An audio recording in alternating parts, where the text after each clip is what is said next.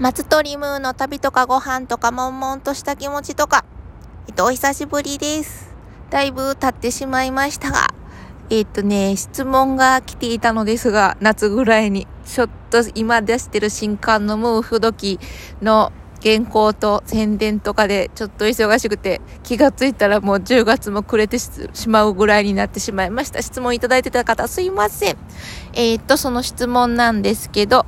えー、サエコ日和さんというペンネームの方からいただいてます。ペンネームでいいのかな？インスタネームでやってらっしゃる方からいただきました。で、2ついただいてて、もう多分ちょっともう行かれてしまってるかと思うんですけど、沖縄の那覇あたりでおすすめのゲストハウスと、あと、金沢の、えー、あたりのおすすめのゲストハウスと、それぞれのところの近くで郷土料理が食べれるところを教えてくださいっていう質問だったと思います。すいません。ちょっと質問いただいたのをスクショしてたんですけど、それを探してるのがどっかに埋まってしまいまして、すいません。うろ覚えで間違ってたらごめんなさい。えっとですね、沖縄の那覇は、おすすめしようと思ってたのあの、お子さんとね、ちっちゃい子、小学生ぐらいかなって行くとおっしゃってたので、えっと、那覇の泊港の近くにある、えっ、と、シーパッパさんっていうゲストハウスがあるんですけれども、そこ女性専用ゲストハウスなんですよ。何男性の方はごめんなさいなんですけれども、そのゲストハウスは、一個の建物で、下がなんか、何屋さんやったかな下が何かで、2階3階がゲストハウスで、で、ドミトリーは、私が行った時は3階のドミトリーはグループだけって言ってて、すいません、ちょっと今、調べてないので、行く方調べてみてください。ドミトリー今やってるかどうか。えっと、2階は全個室になっていて、個室に1個ずつベッドがある感じですね。で、個室なんですけど、全然、その、なんて言うんですか、大体個室のゲストハウスって、あんまり、ね、ゲスト同士のコミュニケーションを取らないような感じのところが多いんですけど、あのね、シーパッパは違うんですよ。えっ、ー、と、個室は5部屋かな ?4 部屋 ?5 部屋ぐらいあって、で、個室行く前に、あの、共有スペースがあって、で、チェックインの時に、あの、ご夫婦でやってはるんですけど、旦那さんかお子さんか、両方がいる時か片方がいる時っていうのがあるんですけど、大体ね、チェックインする時から、あの、めっちゃ、めっちゃいろいろ話をします、おかみが。えっと、おかみの、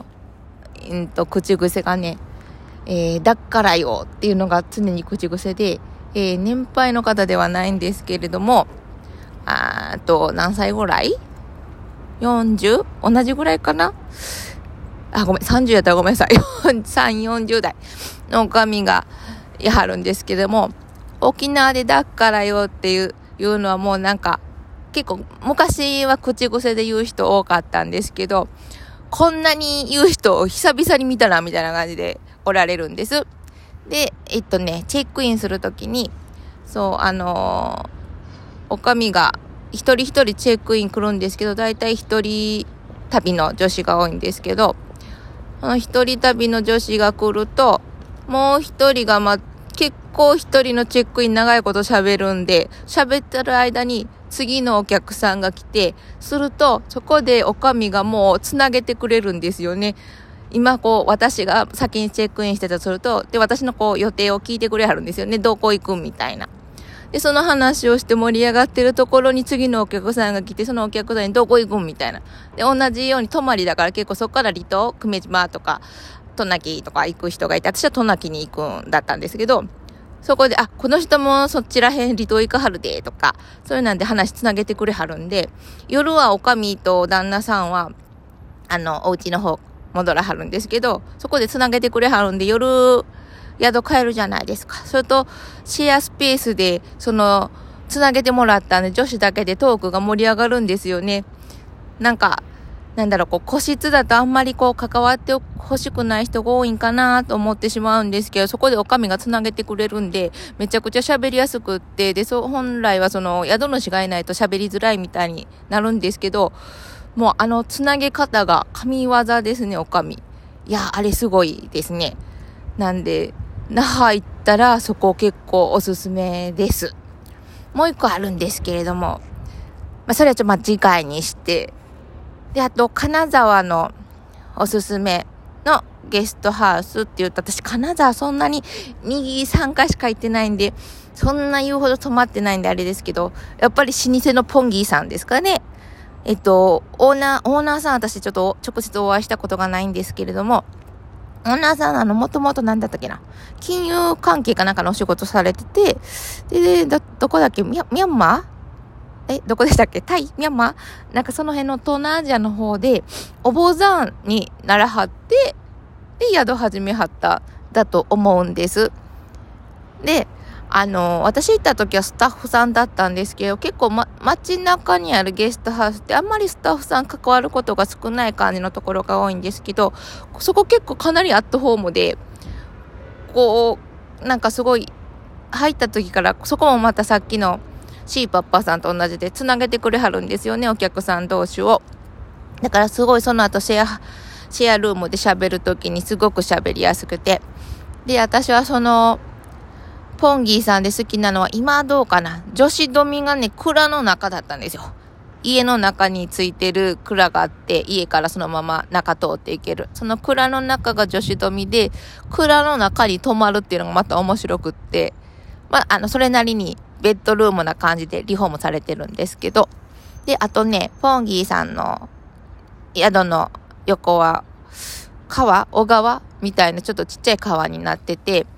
昔、今もかな、ホタルも見れるとか言ってやって、そこにちょっとね、あの、プチベランダみたいなのがあって、そっからこう、川に足伸ばして、あ、足はつく、川につく高さではないんですけど、そこ伸ばしてブラブラブラブラ眺めてるのがいいですね。な、目の前は普通に人が行き交う道なんですけれども、なんかこう暮らしてる感じがしていいです。で、郷土料理ですよね。沖縄、沖縄の郷土料理は、あちこち食べられるのが、よそよりか多いと思うんですけど、やっぱちょっとね、メジャーな沖縄そばとか、タコライスの場合が多いと思うんですけど、あの、おすすめは、お惣菜屋さんですね。特に最近私のお気に入りは、あの、あの、あの辺、あの、こちゃこちゃでした。えっ、と、国際通りのちょっと中入っていったとこ、こちゃこちゃってした店がいっぱいあるとこあるじゃないですか。ちょっと店の通り名を忘れてしまったんですけど、そこにある上原パーラーさんっていうところが、普通にカレーとかおにぎりとか、あと沖縄の天ぷらとか売ってはるんですけど、ボロボロジューシーっていう沖縄のおじやを売ってらっしゃって、沖縄のおじやってなかなか出会わないですよね。その料理屋さんとかでも。そこはやっぱボロ、そのボロボロジューシー売ってらっしゃって、私はそこで初めてボロボロジューシーっていうのを知ったんですけど、ちょっとあそこなかなかおすすめです。で、上原パーラーさんは、沖縄天ぷらも、沖縄って今天ぷら？沖縄の天ぷらも、ちょっとよそと違って、衣にすでに塩味がちょっとついてるんですよね。あ、衣かな？具材かな？ついてるんですけど。なんで、こうちょっと塩味が効いて酒にめっちゃ合うみたいな天ぷら作ってはるので、それも一緒にご購入いただけると美味しいんじゃないかなと思います。で、あと、金沢の方は、ちょっとね、金沢行った時に私まだ郷土料理とか郷土ご飯とか民族行事に興味がない頃なので、えー、ね、すぐ出てこない。ですけど気になってるのは能登半島に入った方に、まあ、ちょっと金沢じゃなくなるんですけど、石川県内の能登半島入った方に、今ちょっとやってはるかわからないんですけど、コロナの前は、なんだっけ、あの、能登半島の方のお祭りとか行事がある時のごっつを、その、行事食を、まあ、総称してごっつおって呼んでらっしゃるけど、多分ごちそうから来てると思うんですけども、それを出してくれる追加料金でゲストハウスがあるのはチェックしてたんです。それ行きたいなと思っててコロナになったんで、その後そこがまたそれのね、ご飯付きの宿泊をやってるのかどうかが、ちょっとネットチラチラと見たんですけど、ちょっと確認ができなかったのであれですけれども、行ってみたいので、もし先行かれたらチェックしてみてくださいなどと人にお願いをしてみたり そんな感じです。ちょっと役にあまり立ってないかもしれないですけれども、しかももうこの金沢も行ってしまわれたような気もするんですけれども、はい。えー、ちなみに今、外で、初、外で収録してまして、ここ大阪の道島川って呼ぶのかな？あのあれね、ABC 放送さんの裏手にある川ですね。ちょうど今 ABC ラジオさんで収録させてもらった帰りで、あ、ちょうど人がやらへんし、ここで収録しようかなと思ったら、収録してる最中、昼休み休憩になったんか、ようさん人が通らはって、ちょっと恥ずかしいです。うふふ。でもちょっとあったかいんで気持ちが良くて面白いのでまた外でも収録しようかなと思います。はい。ではでは、お相手はイラストエッセイストのマストリムーでした。でした。えっと、次回はね、旅ライターの吉野リリカさんに4回連続でゲストで出てきた、出ていただこうと思っておりますので、そちらもお楽しみください。はい。ではでは。